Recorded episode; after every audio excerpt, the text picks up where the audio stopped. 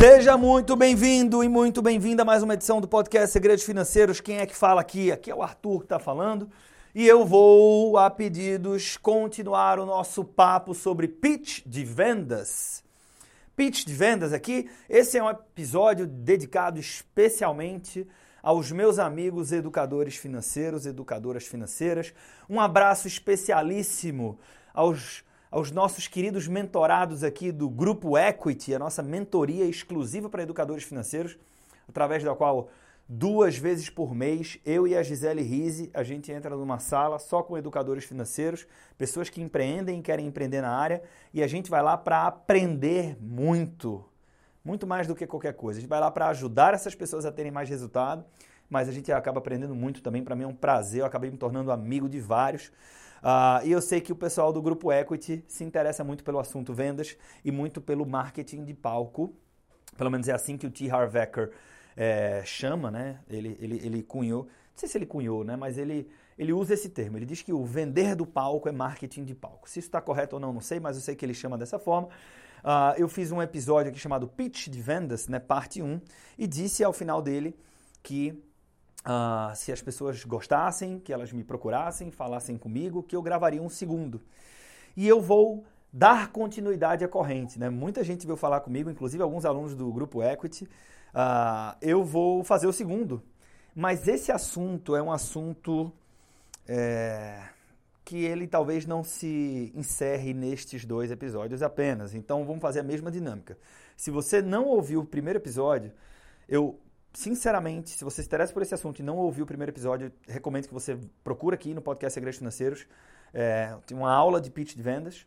Uh, e se você ouvir esse e gostar, e for conversar comigo em qualquer uma das redes sociais, me mandar uma mensagem, se as pessoas pedirem, vou colocar aqui, se, se 50, um número redondo, tá? Se 50 pessoas vierem falar comigo pedindo a parte número 3 eu vou fazer mais um episódio, né? Porque eu rabisquei algumas coisas aqui, eu disse assim, caraca, tem muita coisa para falar de pitch de vendas ainda, vou ter que quebrar isso aqui, vou ter que escolher uma, um desses grandes conteúdos. Eu escolhi um deles para fazer a parte 2, mas tem uma parte 3 encomendada aqui, beleza?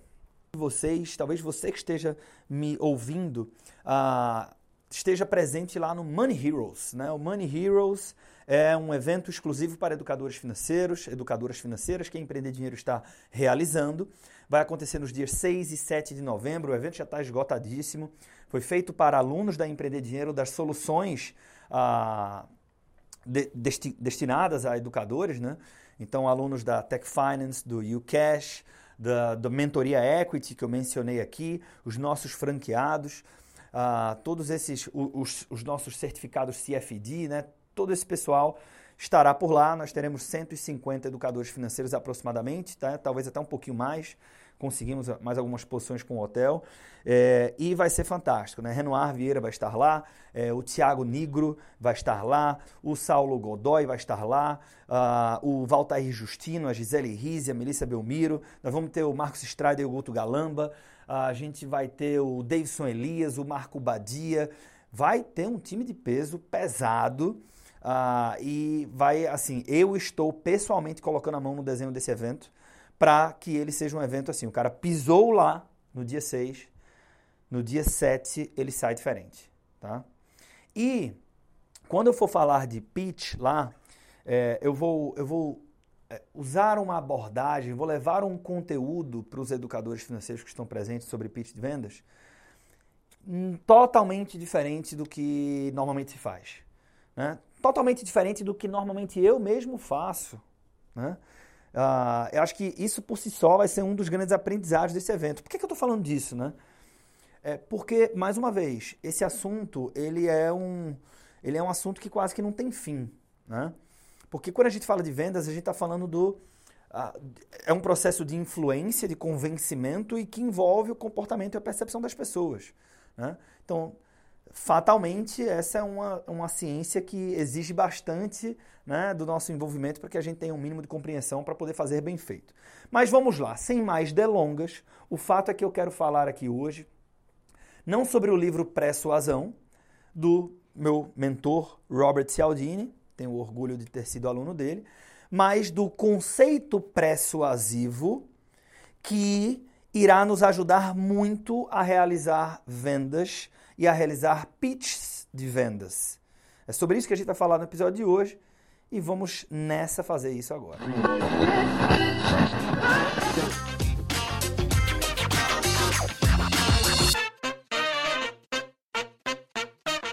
Cara ouvinte, um, um, uma, uma curiosidade. Você sabia que todas as vezes que eu estou gravando aqui o podcast Segredos Financeiros, é, no momento que entra a vinheta, eu canto a vinheta?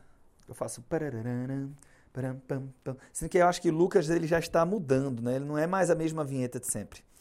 Uh, mas temos aqui uma curiosidade. Né? Arthur, o que é que eu faço com essa informação? Você não faz nada com essa informação, né? mas a informação que eu vou apresentar agora, essa sim vai ser útil. É o seguinte, o que é que, o que, é que dá nome ao o grande, o primeiro livro, né, o livro Influence, que em português Armas da Persuasão, que inclusive saiu a edição 2.0, eu recebi uma, não li ainda, né? Ah, mas pelo que eu folheei ali, você tem uma, uma conjunção de coisas que já estavam em todas as obras do Cialdini. Né? Ah, e a grande novidade que ele apresenta já estava no Persuasão. Então, estou é, conseguindo administrar minha ansiedade para consumir essa versão 2.0 do Armas da Persuasão. Mas a, o segundo grande livro é o Persuasão, onde ele apresenta esse conceito, que na verdade é um, é um reforço do que havia sido entregue já no primeiro livro que é o seguinte: você tem duas coisas. Primeiro, a, a, o processo de encantamento ou de influência do ser humano, é, você tem ciência por trás disso, tá? Então, por exemplo, é cientificamente comprovado que a aprovação social nos conduz a tomar decisões, tá? Então você tem ciência, ah, mas é também assim uma demonstração de que a, a, a, persuasão, a persuasão verdadeira ela não é uma forçação de barra. Né? Ela é muito sutil. Ela é muito sutil. Quando você fala o seguinte, putz, o papo foi tão agradável, né? Assim, é, é, é quando você não sente, você não sente pressão necessariamente, sabe? A não ser que seja um momento onde estrategicamente você diz o seguinte, eu tenho que criar pressão porque no meu ponto de vista, essa pressão vai contribuir para que a gente tenha o output que a gente precisa ter. Né? Mas normalmente a persuasão não é tem que ser agora, não é sobre isso. Pois bem, dito isso, o que é que acontece? Todos os princípios persuasivos, né, a destacar os seis principais, os seis primeiros princípios universais da persuasão, segundo a obra do Cialdini, que reflete em vários outros autores que falam do assunto. Tá? Ah, você tem quando e destacados por tipo de problema, tá? Quando eu preciso, quando meu problema é não tenho uma conexão, não tenho um relacionamento com essa pessoa, tenho que criar relacionamento. Então você tem o princípio persuasivo da afeição, que é a capacidade de fazer com que o outro goste de mim, e você tem a, o, o princípio persuasivo da reciprocidade, que é a capacidade de instalar no próximo o sentimento ou desejo de devolver por algo que eu fiz para ele. Né?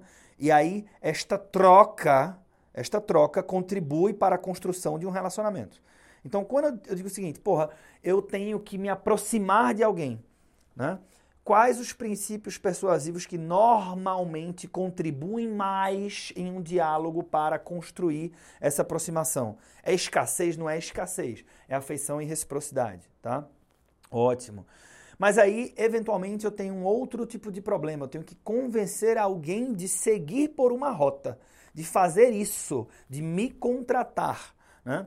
Então, Outros dois princípios persuasivos muito relevantes e que são especialmente importantes quando eu estou diante destes tipos de problemas são os princípios persuasivos do consenso ou da aprovação social em português, né? mas que poderia ser chamado de consenso também em inglês. O, o, os americanos eles falam consensus, né? Ah, é, não falam social approval, eles falam consensus, mas é conhecido como aprovação social. E o princípio persuasivo da autoridade, né?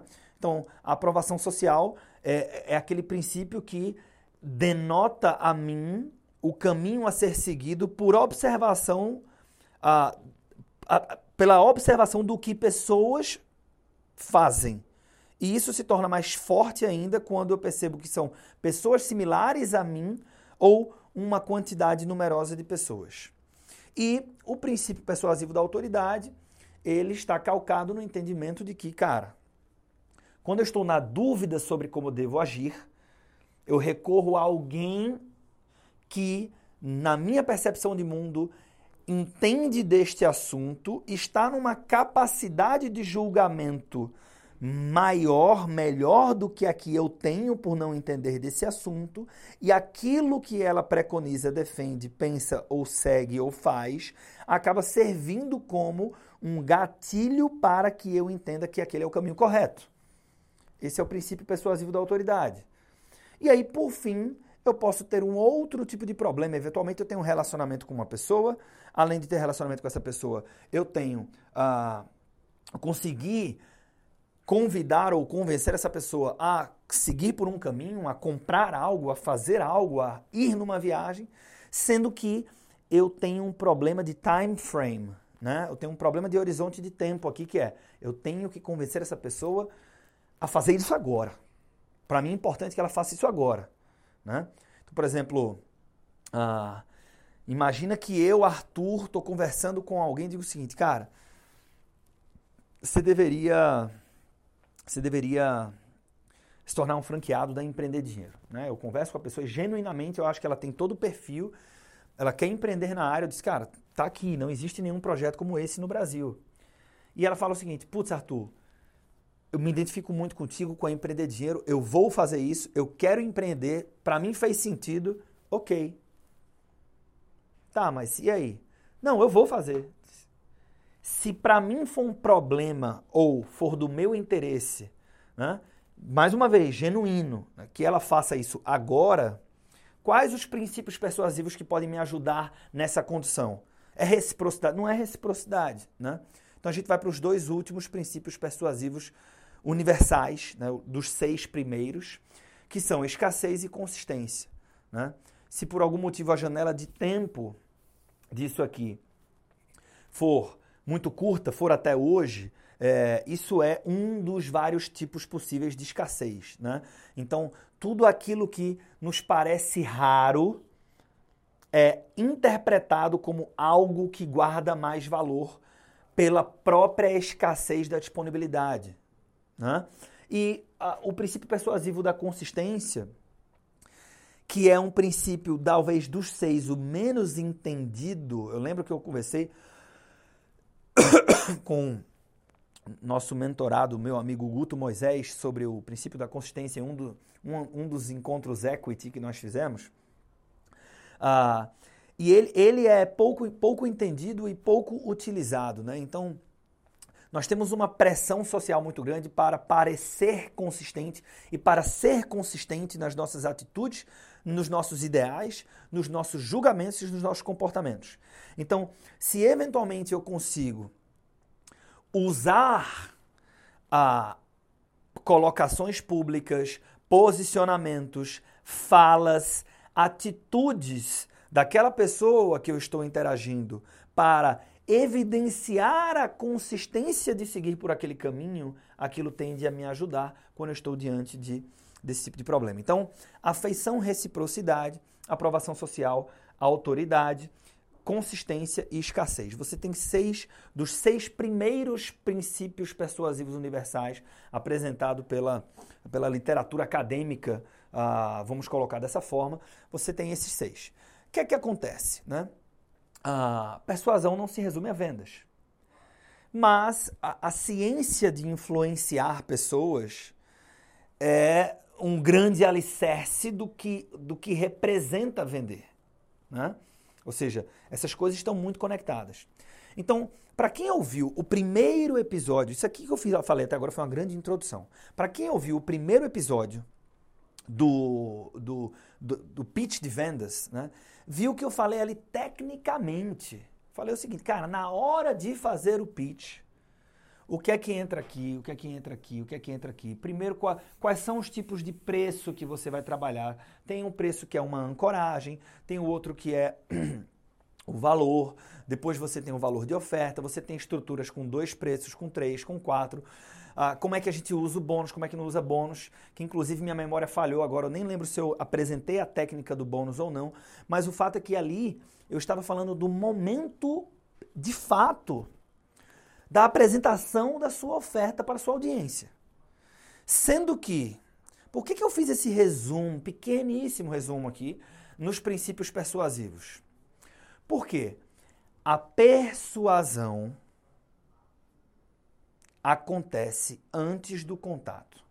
E se a gente entende que a persuasão, enquanto ciência de influenciar pessoas, é um alicerce do processo de vender, significa que a venda acontece antes da venda.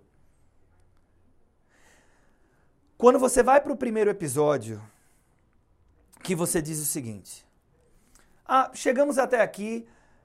Poxa, vamos lá. Imagina uma live, imagina um webinar, imagina uma palestra ao vivo. Você vai lá, 40 minutos de conteúdo, uma hora de conteúdo e tal, você fala o seguinte, pessoal, a gente se propôs a construir uma estratégia para montar uma carteira de dividendos que gerasse uma renda passiva média de 5 mil reais por mês com tantos mil reais. Fizemos isso desse jeito, vimos esse indicador, parará, a carteira teve essa composição, a gente viu que, o, que a, a, distribuição da carteira era 1 sobre N por conta disso, a filosofia do Taleb, parará, parará, não sei o quê. E, e tivemos esse resultado, não foi isso? Foi. Entreguei o que foi prometido, entreguei. Maravilha. Disse, pô, agora vocês devem estar. Tá, uma hora de conteúdo assim, vocês devem estar. Tá, é muita informação, né? Deve estar, tá todo, deve estar com a cabeça explodindo, né? Tudo bem se, se a gente continuar mais uns 20, 30 minutos aqui, continuar mais alguns minutos para eu poder me aprofundar um pouco mais no assunto? As pessoas, tudo bem. Fala o seguinte, ó. Eu tenho um programa que ele, na verdade, forma especialistas em análise fundamentalista de empresas. Tudo bem se eu utilizar aqui poucos minutos para apresentar esse programa? Beleza? Já que vocês toparam a gente falar um pouco mais desse assunto, as pessoas, tudo bem. Esse momento da permissão, esse momento de pedir a permissão para entrar no pitch, é encarado por muitas das pessoas que fazem marketing de palco, sobretudo, que é aquele conceito do T. Harv Eker, as pessoas que vão vender ao vivo, vamos colocar assim, como Aqui começou o pitch.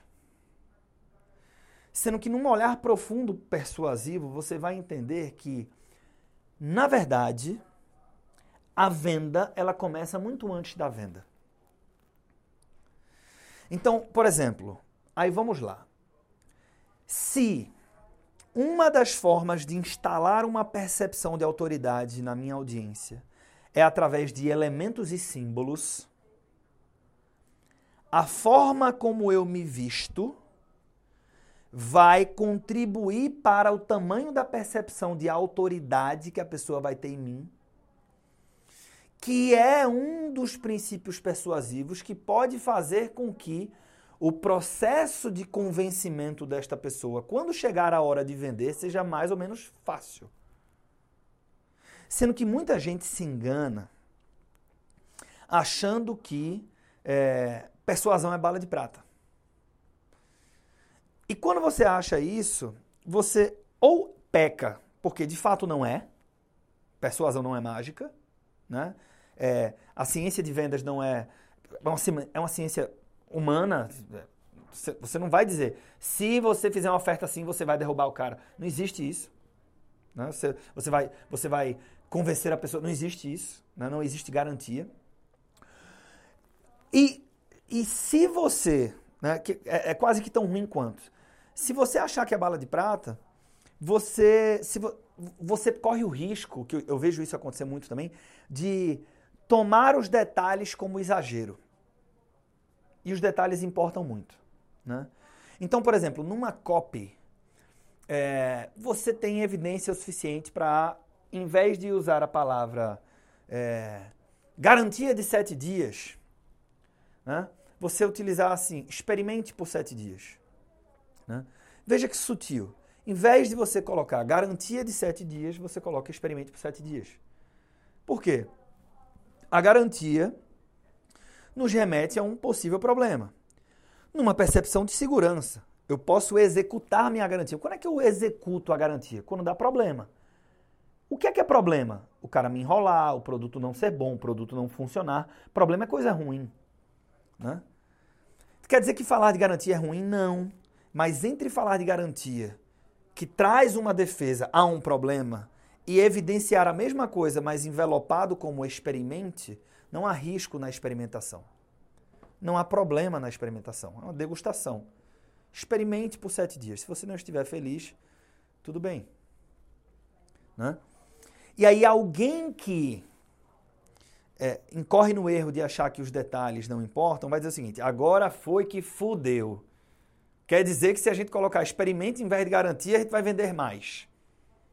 Não é sobre isso, porque não é um detalhe que vai fazer a diferença. O Cialdini me falou isso pessoalmente. Quando eu digo me falou, não foi eu e ele sentado numa sala, foi falou para a minha turma. Seguinte, por que é que se você quer fazer vendas ao vivo, por exemplo, você tem que ter certeza que no seu processo de roteirização você cobrirá muito bem. Isso serve para uma reunião também, tá? Isso serve para a vida. Você cobrirá muito bem todos os princípios persuasivos. Por quê? Porque não existem garantias que em cada detalhe destes você vai conseguir, entre aspas, instalar aquele princípio nessa relação com cada uma dessas pessoas. Até porque as pessoas são diferentes, têm visões de mundo diferentes, estão com temperamentos diferentes. Imagina numa sala, numa palestra. Então, às vezes você falou uma coisa que era super importante para despertar a percepção de autoridade na tua audiência, mas uma parte da tua audiência simplesmente não entendeu o que você falou, não escutou, estava olhando o celular. Então a gente tem que utilizar. Por isso, inclusive, que o Cialdini entra no detalhe de entender o princípio, como você aciona o princípio, que são os acionadores, e como você ah, intensifica, que são os amplificadores. Eu mostro tudo isso no programa Oratória Persuasiva. Ou seja, onde que nós estamos chegando, certo? Se a venda acontece antes da venda, quer dizer que imagine um evento, uma live onde no final você faz um pitch, um curso seu que você vai lá passar o dia entregando conteúdo e no final você vai convidar as pessoas a, cara, tem uma extensão aqui, tem uma consultoria, uma mentoria minha, alguma coisa. Pode ser que vale a pena aqui para faça sentido para vocês, tá? É isso aqui. Aí virou uma oferta, né? É, se você está entendendo minimamente o que eu estou trazendo para você nesse episódio, você vai entender que, ah, o que, é que, o que é que você deveria fazer? Um checklist. Você coloca os princípios persuasivos. E você vai colocar o seguinte, ó. O que é que eu estou fazendo ao longo deste dia, ao longo desta live, para tentar despertar na minha audiência afeição para comigo? reciprocidade para comigo. O que é que eu estou fazendo para despertar a percepção de prova social, de autoridade, de escassez, de consistência? E o melhor, não é porque eu tenho algum elemento de consistência que eu vou dobrar e fechar esse checklist. Por quê? porque eu nunca consigo garantir que um determinado princípio persuasivo surtiu efeito. Então eu deveria dizer o seguinte: se este espaço para eu ter uma outra fala, um outro elemento, uma outra situação que desperte essa percepção de consistência? Se eu trabalho muito bem os princípios persuasivos, Tá? Lá no programa Oratória Persuasiva, uh, o quinto módulo é um módulo de vendas, mas ele não é um módulo de vendas qualquer. Ele é um módulo de vendas para o cara que já assistiu o módulo 1, 2, 3 e 4 do programa Oratória Persuasiva, que ele passa a ser um quase especialista em persuasão. Então ali você tem uma abordagem bem mais densa.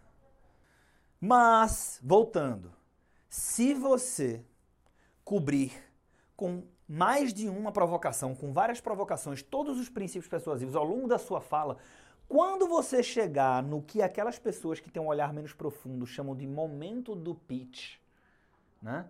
onde você pediu a permissão e, em teoria, ali virou a oferta, você já começou a vender muito antes. Você trouxe a pessoa para cá. E como é que a maioria das pessoas faz? eu digo o seguinte, peraí, eu tenho uma introdução, né? Estrutura clássica de roteirização. Tem um vídeo desse no meu canal do YouTube. É O Educador Financeiro, o nome do canal do YouTube. Tem um vídeo desse lá. Roteirização. Você tem três atos. Ato 1, ato 2 e ato 3. Parte 1, parte 2, parte 3. Então tem uma introdução, conteúdo, que é a minha entrega, e aí eu vou ter o um call to action que vai depender muito de qual é, o que é uma reunião, é uma prestação, é uma palestra, o que, que é, né? Mas que é a, o convite, né, a chamada para ação, etc. Então, o que, que a maioria das pessoas fazem? O que, que a maioria dos meus amigos educadores financeiros fazem?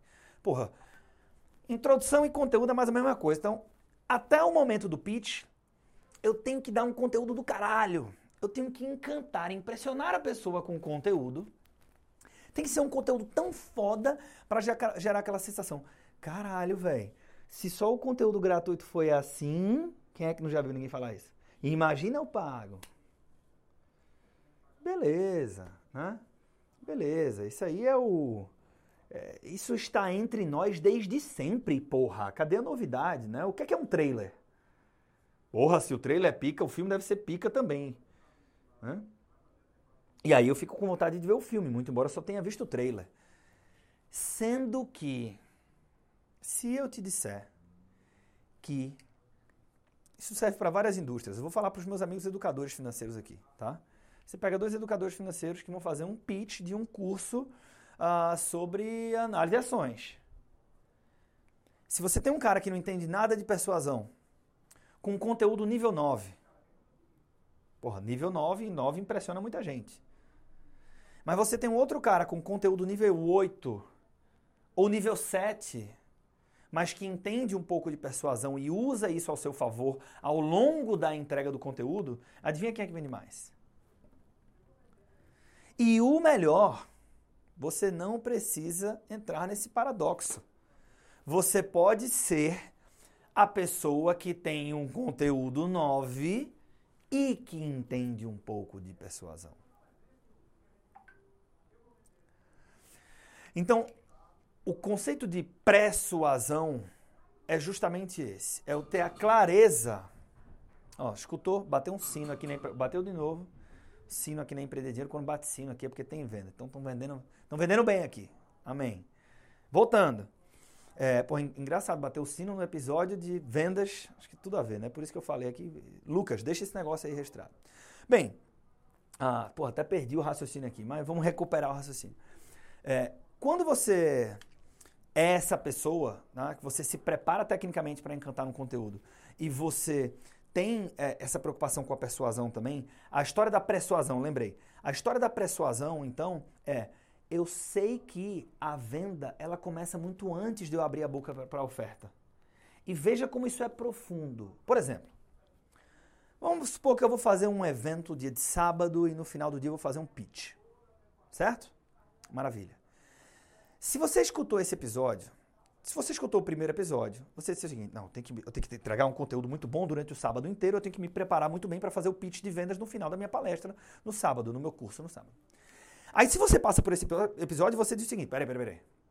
Buraco é mais embaixo. Eu tenho que ter um puta conteúdo, eu tenho que me preparar para o pitch e eu tenho também que incluir falas persuasivamente inteligentes, estratégicas ao longo da entrega do conteúdo para começar a, a convidar a pessoa a pensar em confiar em mim, a pensar em investir na vida dela, no futuro dela, na educação financeira dela, de, durante o sábado inteiro. Desde as 8 horas da manhã, não é às 4 da tarde quando for fazer o pitch. Desde as 8. Mas veja, veja como isso coloca a gente em perspectiva.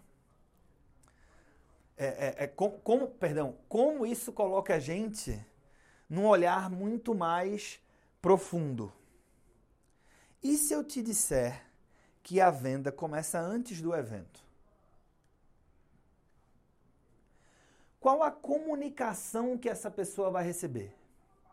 Você já parou para pensar que se você vai fazer um evento, é, você vai fazer uma palestra e essa pessoa vai lá encontrar contigo, o simples fato de que você está em cima de um palco ou na frente de muitas pessoas, com um microfone ou sem, com um slide ou sem, mas falando para duas ou mais pessoas, ali você tem um, um pequeno curto-circuito de percepção de autoridade, né?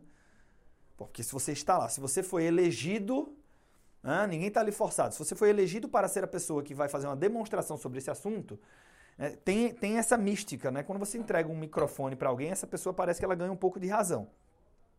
É muito mais fácil a gente concordar com a bobagem de alguém que tem um microfone na mão e está acima de um palco grande, do que a gente concordar com a bobagem de alguém que está sentado ao nosso lado tomando cerveja num copo americano num bar.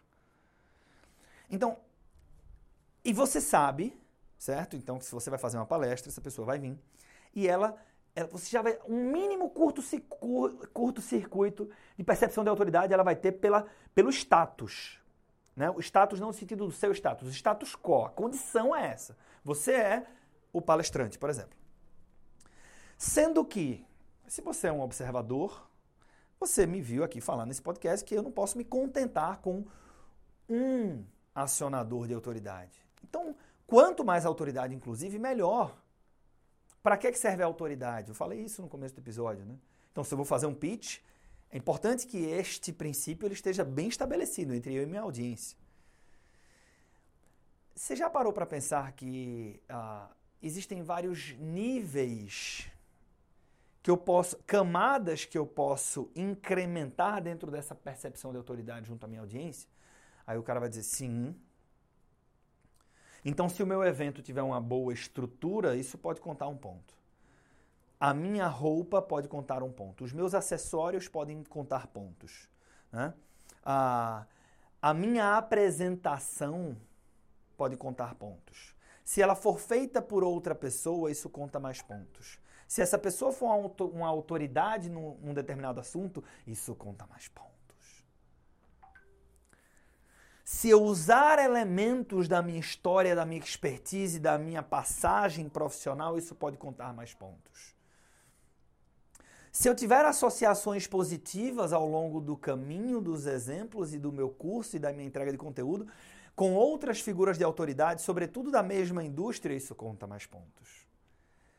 Sendo que tudo isso que eu estou falando acontece dentro do próprio sábado, no nosso, no nosso exemplo aqui. Imagina se você tem o cuidado de falar o seguinte: mandar um, um link pelo WhatsApp ou um e-mail, tá? E aí, cara, isso serve para consultoria.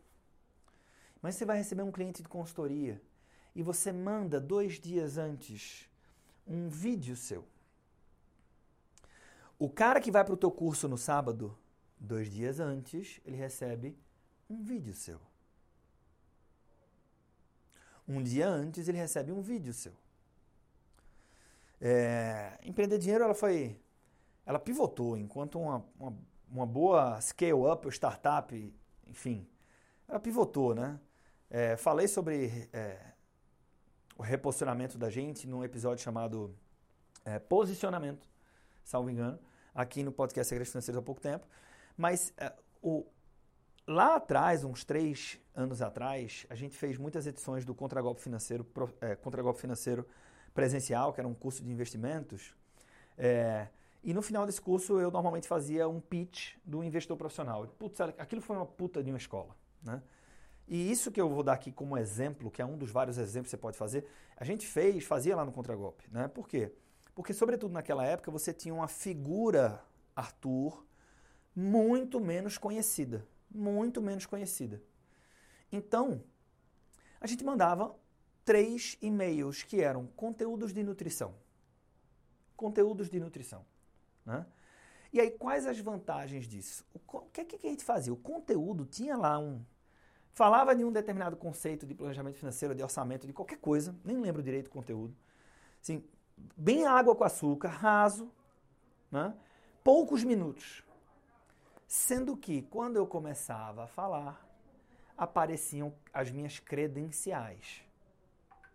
E antes e depois desse pequeno vídeo de 2, 3, 4 minutos, que parece um vídeo inofensivo, você tinha, envelopando essa entrega de conteúdo nesse vídeo, através da edição, né?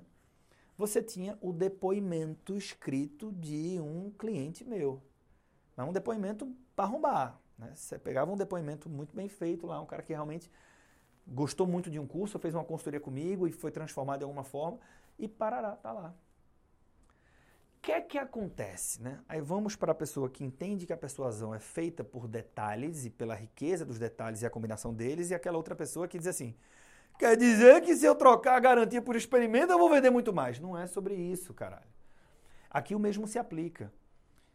Não é porque a gente mandou três vídeos onde a gente evidencia, sem eu precisar falar, que eu tenho determinadas credenciais e que junto a isso vem uma prova social, que é um baita depoimento, né? e depoimentos diferentes, com três vídeos diferentes, quer dizer que a pessoa que assistiu esses três vídeos ela vai chegar lá mole para comprar alguma coisa? É óbvio que não. E antes do, antes do, olha só, antes do financista tem o educador. Antes do vendedor, tem o educador. Começa com o educador. Se não for vocacional, você não vai ter êxito fazendo essa nossa profissão. Então, por que é tão importante a persuasão? Porque a persuasão acaba sendo um exercício didático. Mesmo que não haja pitch, se essa pessoa enxerga mais autoridade em mim, para ela é mais fácil consumir e reter esse conteúdo. Sendo que tem outra coisa que poucas pessoas percebem. Vamos lá. Quer dizer que a pessoa. Vamos supor que eu vou fazer um pitch nesse meu sábado. Aí eu mandei três vídeos de nutrição. Opa! Espera aí que caiu o microfone. O episódio de hoje está animado. Mandei três vídeos de nutrição. Foi lá e quer dizer que as pessoas vão estar prontas para comprar porque assistiram esses três vídeos? Não. Até porque a gente sabe que a maior parte das pessoas não vai assistir os três vídeos. Muita gente não vai assistir nenhum dos três. Algumas pessoas vão assistir apenas o primeiro, apenas o segundo, apenas o terceiro. E é exatamente sobre isso.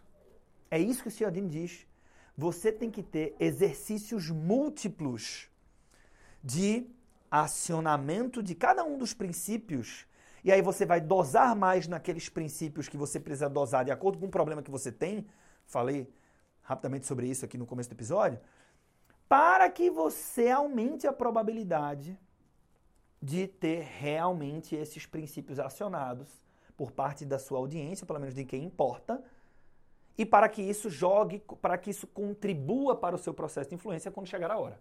Por exemplo, quando chegar a hora do pitch. Então, é assim, é ter o cuidado de elogiar a sua audiência dentro da sua fala, dentro, algumas vezes ao longo do dia isso vai tender a despertar a percepção de afeição da sua audiência para com você. Aí vem o cara estúpido, né? Quer dizer que se eu disser que é uma plateia muito inteligente, as pessoas vão comprar? Óbvio que não. Mas é a combinação de todas estas coisas. Outra coisa que poucas pessoas não percebem, que a maioria das pessoas não percebe. Ah, o contágio social, do ponto de vista da influência, precisa ser muito bem supervisionado. Essa é a maior dificuldade, mas ao mesmo tempo a maior força da venda ao vivaça, ao vivo presencial. Por isso que qualquer especialista de vendas ao vivo vai dizer o seguinte: a taxa de conversão do presencial é maior do que do digital.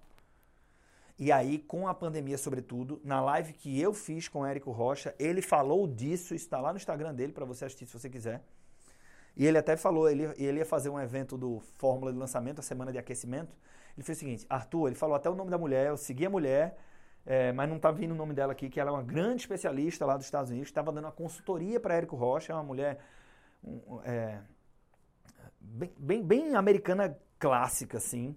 Ela, ela e o marido dela, né? Singer, não sei o que, o marido dela, enfim. Mas não é, não é, não é o Blair Singer, é outra coisa, enfim. É, não lembro agora o nome dela. Ela estava dando consultoria para o Érico, ele disse o seguinte, meu irmão, Arthur, é, faz, faz o, o, o evento para você ver que a gente está fazendo um evento online, mas assim, com credenciamento, negócio organizado, joga os alunos numa sala de discussão e volta e tal, e com toda uma ciência para ter uma taxa de conversão parecida com a taxa de conversão presencial. E para quem entende de venda ao vivo, você vai ver até minha reação lá no, podcast, no, no na live, eu falo assim, caralho, mano. E ele ri e fala: É, meu velho. Por quê? Porque pensar em taxas de conversão para um pitch de vendas online similares à do offline é uma coisa surreal. Por quê? Por conta do efeito do contágio social. Mas isso tem um lado bom e um lado ruim. Porque se você não tem esse jogo de cintura, ou, ou chamemos aqui de inteligência persuasiva para fazer a condução da sua audiência até o momento de pitch, que é um momento de estresse, e você tiver muitas pessoas insatisfeitas, isso vai contagiando as pessoas, isso vai te atrapalhar muito. É por isso que os detalhes importam. Porque numa plateia de 100 pessoas, fecha o olho, projeta uma plateia de 100 pessoas na sua frente. Imagina que você teve alguns cuidados pré-suasivos. Você teve o cuidado de. Uh, coisa que a gente faz aqui, a gente faz porque a gente tem o cuidado com a nossa audiência. Não é porque a gente está milimetricamente querendo influenciar, não é sobre isso.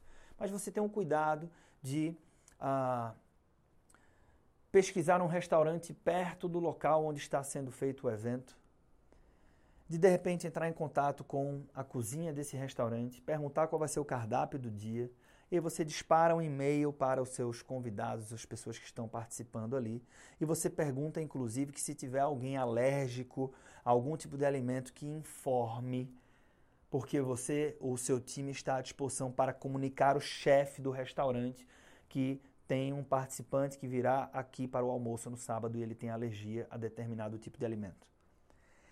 Esse cuidado pode acionar uma percepção de reciprocidade ou até mesmo de afeição por parte de 5, 10 ou 15 pessoas dessas 100 que você está vendo na sua frente. Essas pessoas estão mais preparadas a gostar de você, a concordar com você, compactuar contigo e fazer o que você vai propor, tornando essa experiência mais agradável. Isso tende a influenciar as demais pessoas ao lado delas.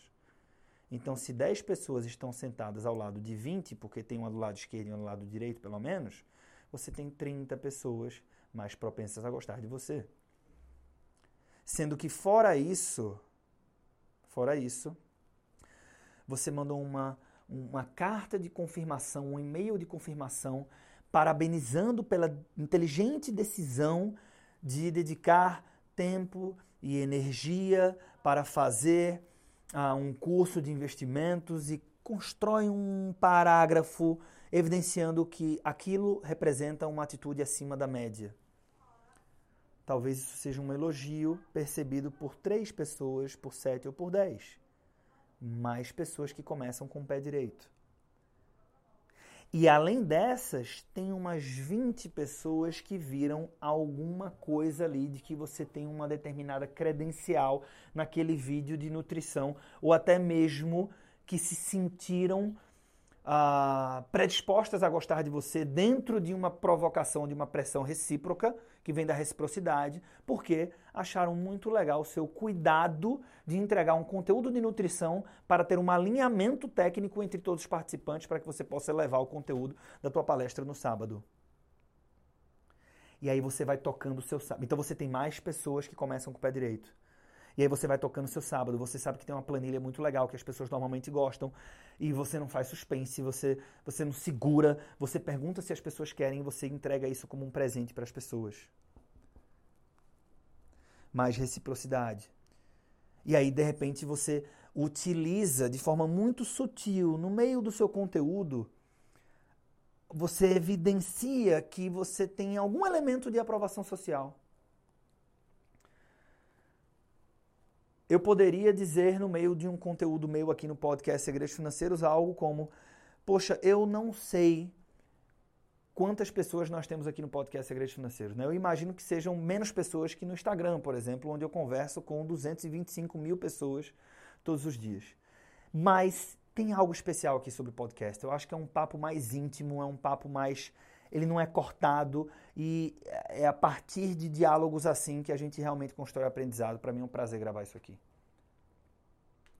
eu poderia falar a mesma coisa sem evidenciar que eu tenho 225 mil seguidores. E por acaso o meu número hoje é 225 mil, isso pode ser qualquer coisa. Mas aí você tem uma pequena contribuição de percepção, de prova dentro do seu discurso. E aí, quando você for falar, aí dentro da sua entrega de conteúdo, você pode mencionar livros, blogs, entrevistas que você fez, associações positivas, como eu mencionei, uma live com o Érico Rocha, na cabeça de alguns dos nossos ouvintes, talvez a sua, você construiu mais um pilarzinho de autoridade que vai ajudar. E aí você usa, se for necessário, se condizer, se, se aquilo vai, vai compactuar com a sua estratégia, com aquele pitch, escassez, desde que ela seja real. De tempo, de quantidade, de especificidade. Eu não vou entrar nos méritos aqui de cada um dos tipos da escassez. Né?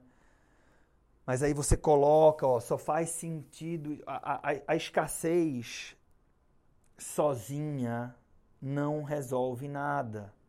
Tem muita gente que acha que não. É, é, não estuda persuasão, mas confia todas as fichas na escassez. E, como o próprio Cialdini fala, senhoras e senhores do conselho aqui, é, a riqueza está nos detalhes e a riqueza vem da sobreposição. A escassez funciona mais forte não quando você usa oito provocações de escassez, mas quando você usa algumas provocações de escassez e você também tem muita afeição e reciprocidade, porque isso conecta mais. E porque você também tem aprovação social, autoridade, porque as pessoas acreditam mais em você. E aí, por fim, você também vai utilizar ao longo da sua fala como um todo a consistência para engajar as pessoas.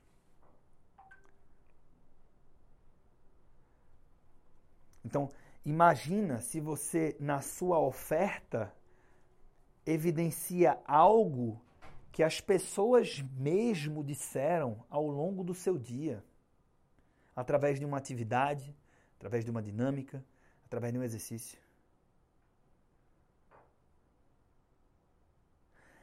A riqueza está na combinação dos princípios. Quando você tem a clareza de quais são os princípios persuasivos, porque veja, lá no oratório persuasivo eu apresento nove, aqui nós falamos de oito, que são os primeiros seis princípios universais. Quando você entende o que é, como você aciona e, se possível, como você amplifica os princípios da afeição, reciprocidade, aprovação social, autoridade, escassez e consistência, você entende também que a venda começa antes da venda, a persuasão acontece antes da persuasão, você começa a destrinchar o seu roteiro dizendo o seguinte: é quase como um exercício de um checklist, como eu falei. Depois que você montar a sua palestra, o seu conteúdo, o que você quiser, você vai pegar e falar o seguinte: monta uma tabela. Reciprocidade. Perdão, afeição, reciprocidade, para seis. E você vai dizer o seguinte: ah, nesse trecho aqui, nesse trecho aqui, eu estou acionando aprovação social. Marca. Sabe o jogo do palitinho? Marca um. Aqui é afeição. Marca um. Isso aqui é consistência. Isso aqui. Se você tiver três, cinco provocações em cada uma dessas caixinhas, você está preparado para entrar em cena. E por que três? Porque, primeiro, quando você faz intencionalmente, você aumenta muito o seu poder crítico, né? Porque intencionalmente eu estou vendo, peraí, peraí, isso aqui tá bom ou não tá? Né? Sendo que você não precisa entrar numa maluquice de não, tem que ter 15 provocações de cada princípio. Por quê? Porque os princípios persuasivos estão, eles fazem parte do nosso dia a dia. Eles são instintivos, eles, estão, eles são da natureza humana. Inclusive, o Cialdini mostra que a, a, ele mostra algum. Até, até no começo do livro, o negócio de um passarinho lá e tudo. Tem no mundo animal. Então, os animais eles, eles, eles reagem também de acordo com os princípios persuasivos. Isso é da natureza. E de novo, aí eu vejo muita gente criticando, bicho, assim, Eu não, eu, não, eu não entendo que se limita aos seis. O próprio Cialdini depois volta dizendo o seguinte, cara, tem mais. Né? E aí é claro que também você tem um conflito de interesses das pessoas que falam sobre o assunto de sempre querer propor o efeito novidade, né? Do mesmo jeito que chegam os caras que vão dizer o seguinte, eu falei do Érico Rocha, não, não, não, mas o lançamento do Fórmula Lançamento já era, não deu, agora tem que ser o lançamento XYZ. Isso é feito novidade, né? E o cara vende isso. Porra, somos adultos, então você sabe que não é porque necessariamente ele está criticando aquilo. E aí isso tem a ver com o conteúdo de um outro podcast que eu falo sobre gestão ativa e gestão passiva nos investimentos, mas que na verdade eu apresento o seguinte, ó, essa é uma questão muito mais complexa do que parece. Não é um paradoxo isso ou aquilo. Então não é um lançamento monstruoso ou possuído ou o do Fórmula. Nenhum deles é bala de prata. Então, nenhum tipo, nenhum tipo de comunicação, de influência, de psicologia é bala de prata. Ah, porque o cara estuda ah, arquétipo. Ou porque o cara estuda, é, sei lá. Ou porque o cara defende uma quantidade diferente de princípios. Ou porque o cara não chama de princípios. Ou porque existe validade em todos eles. E não precisa ser uma coisa de um ou outro.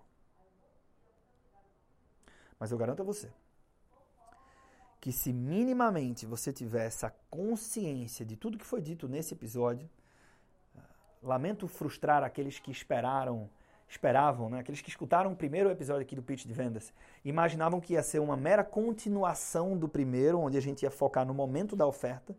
Então aqui a gente deu um passo para trás e eu estou dizendo o seguinte, se você tiver ciência de coisas que contribuem para influenciar pessoas você tiver ética nesse processo e muito propósito nesse processo, e você construir o seu roteiro, ou melhor, repaginar o seu roteiro com falas, provocações e atitudes que vão contribuir para que cada uma destas provocações persuasivas das quais você acredita, nesse episódio eu nomeei seis, ocorram na tua fala, ocorram nesse diálogo, você vai estar na frente de muita gente. Beleza, turma? Temos mais um episódio aqui sobre pitch de vendas. Isso, na minha opinião, certamente vai te ajudar muito a vender. Se você juntar isso com o primeiro episódio, vai te ajudar ainda mais. E se nós tivermos 50 pessoas postando nos stories, posta assim, ansioso pelo episódio número 3, ou então, Artuzão, que episódio legal. 50 pessoas marcando Arthur Dantas Lemos. Eu gravo, então, eu, vou, eu vou amassar o papel para você escutar aqui, ó. Tá vendo? Eu tenho um papel A4 aqui repleto de anotações para um terceiro episódio exclusivo sobre pitch de vendas. Então, vou aguardar o termômetro. A voz do público é a voz de Deus. Se você chegou até aqui, você é um guerreiro ou uma guerreira. Uma honra você estar aqui. Muito obrigado pelo seu tempo. Espero encontrar contigo em outras edições aqui no podcast Segredos Financeiros. Um forte abraço, muito sucesso.